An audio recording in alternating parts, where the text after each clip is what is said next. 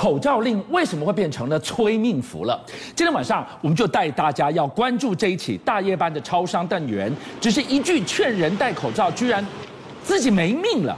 过去三个月来，一而再，再而三遭到攻击、戳眼、打断肋骨，而我们最担心的这一刻，居然发生了。哎，店员他是善尽防疫职责，哎，政府在做什么？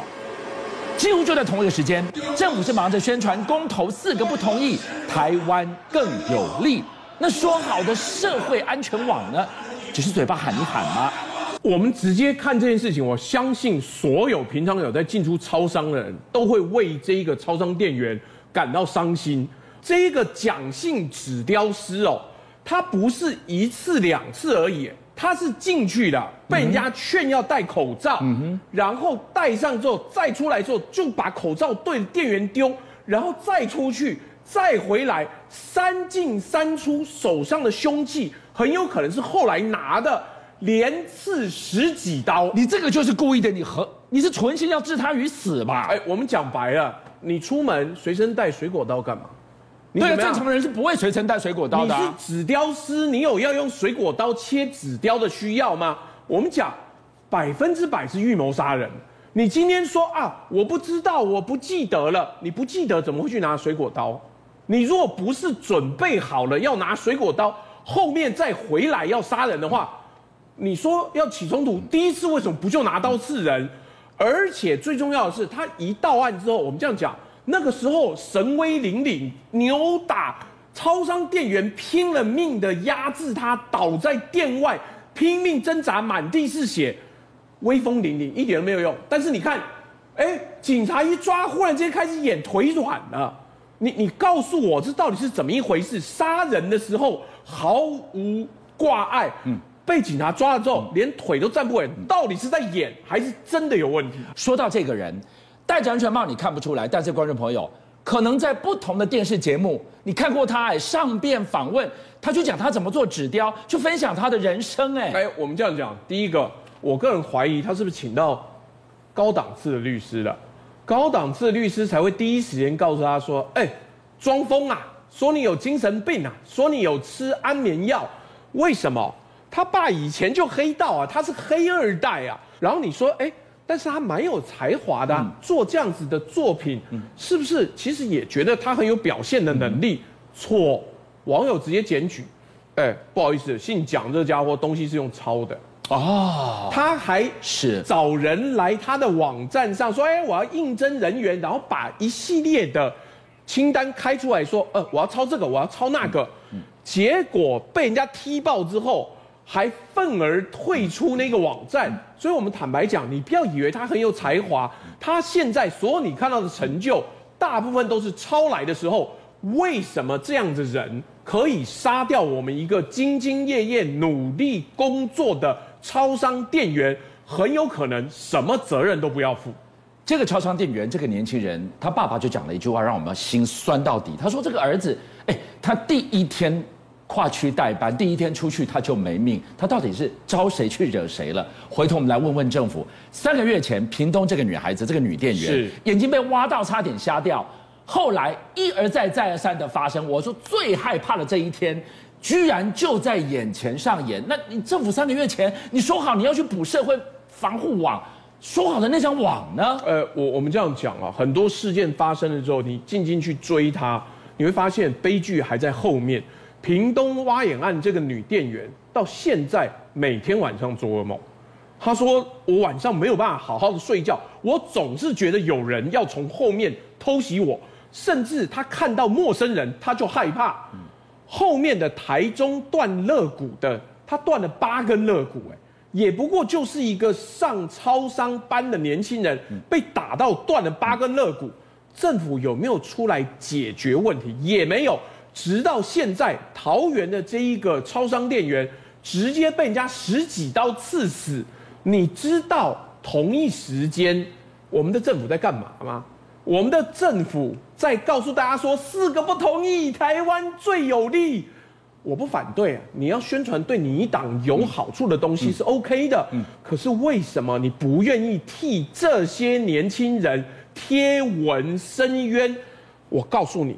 这三个人都没有我们的最高行政官员的支持。你没有看到苏贞昌讲任何话，你没有看到行政院副院长讲任何话，你没有看到立法院的院长讲任何话。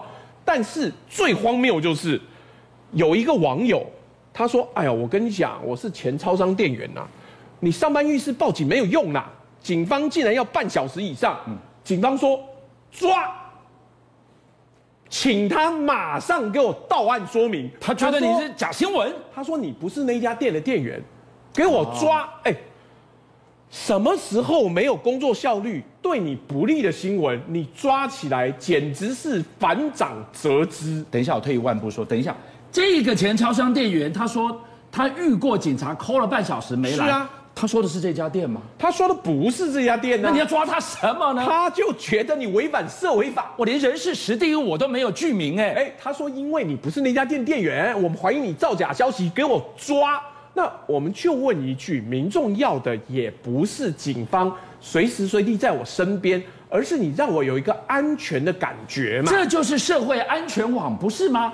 三个月前的屏东，后来的台中，到现在的桃园，哎。三个月的时间，请问一下，那张网你补起来没有？你补起来了没有？我们这样讲，那个网简直千疮百孔。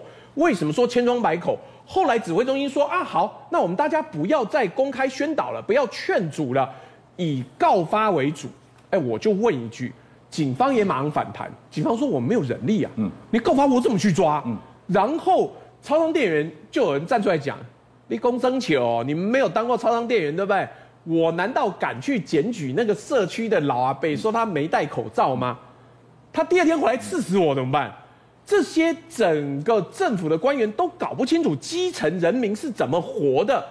但是真正最生气的不是他不接地气，而是朱门酒肉臭，路有冻死骨。什么意思？这些最基层的店员，你看三个人都是最基层的超商店员，他们配合政府的防疫政策啊，他们要进来的客人把口罩戴上啊。他们为了配合政府，在没有公权力的状况下，替人民伸张公权力的时候，你有没有保护他？你没有。再来，我们就直接问，你没有保护他之外，我请问一件事情：陈时中喝酒唱歌，到处欢唱饮宴。好歹有违反规定吧？好歹在那个距离是不是没有达到防疫距离？你可不可以至少开一张罚单，三千块也好，两千块也好？但我就问一句：你今天底下有超商店员为你而死，陈时中有没有拿到任何一张违反规定的罚单？都没有的话，朱门酒肉臭，路有冻死骨。今天我再问一个问题哦，当全台湾看到了这个超商年轻店员被夺命而愤怒的时候，政府在干什么？刚刚学恒说了，是在四个不同意，台湾更有利。OK，我今天要给大家看一段画面，苏贞昌院长拿着麦克风在台上宣讲的时候，现场就遇到了民众进来抗议了，院长做了什么反应？你看。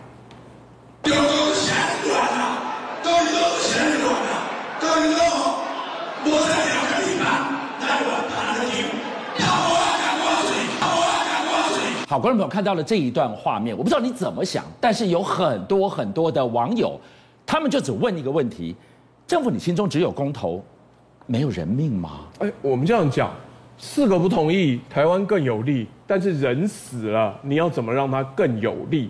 我觉得现在大家在抱怨的是，这些官员连当时桃园市的市长都在到处宣传四个不同意。哎，我们讲白了。这是你民进党的事情，不是我全国的事情。人民要安全呐、啊，我们公投同不同意才不是最重要的一件事情。结果苏贞昌，你以前在野的时候是不是很强调言论自由？马英九被丢鞋子的时候，你有说过说把他赶出去，不要来乱别人场子吗？如果你没有的时候，为什么这个人反正你就是惯，就是国民党共民党的啦？那他如果没有国民党籍呢？如果他不是国民党派来的，苏贞昌会不会道歉？人民的声音现在高官再也听不见的时候，就会越来越夸张。譬如说，高端现在如果你要出国，嗯、我告诉你，不是打三剂，嗯、你要打四剂呀。对，四剂帝国这么来的呀。因为美国就是要两剂完整的疫苗注射，WHO 认可的，所以你打了高端两剂都没有用，嗯、你还要再打 BNT 两剂、莫德纳两剂或者 A G 两剂的时候，所以这件事情大家就该想说，哎，高端你把它当水了吗？打下去人家不认啊，政府你要不要道歉？你要不道歉呢？谁该出来？阿中部长要出来面对这个人民的疑问吧？结果，部长怎么说？你听，把高端当水，所以是重打不出混打。对，要不然要怎么样呢？对，要不然要怎么样呢？就让他拿拿着高端的证明到美国再被赶回来。不觉得那具有实验，你讲的不好。这是上个星期的陈时中跟今天的陈时中，所以我们看到了第一时间部长说。啊，不然要怎么样呢？高端打四季啊啊，再补两季也好，重打也好啊，伯利许贝安诺，就是说，为什么这件事情会引发这么大的怒火？他今天不是道歉了吗？哎，那你当时为什么讲那些话呢？呃，我们这样讲，请问那些人是不是因为爱国？是不是因为相信党、相信专业？林静怡当年是不是以医师身份有出来讲？这就赞了啦，高端的防疫动作一定很棒。陈时中也是啊，我们相信陈时中，我们相信专业人士。结果今嘛嘞，现在你就跟我讲说啊，不然要怎样？那些人是因为你们才打的高端呢？你以为他们每个人都自己研究高端，研究十年之后发现高端值得信任？都不是，他们是相信政府、相信党、相信专业的结果。那我讲白了，王任贤说把高端当水吗？对不起，这辈子我喝过那么多高档品牌的水。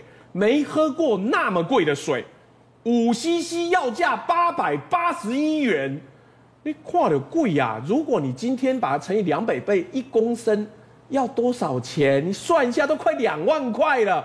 我们这样讲，现在在这个政府里面，人民到底能不能相信政府跟这些专业人士的意见，还是我只能自求多福？邀请您一起加入五七报新闻会员，跟俊相一起挖。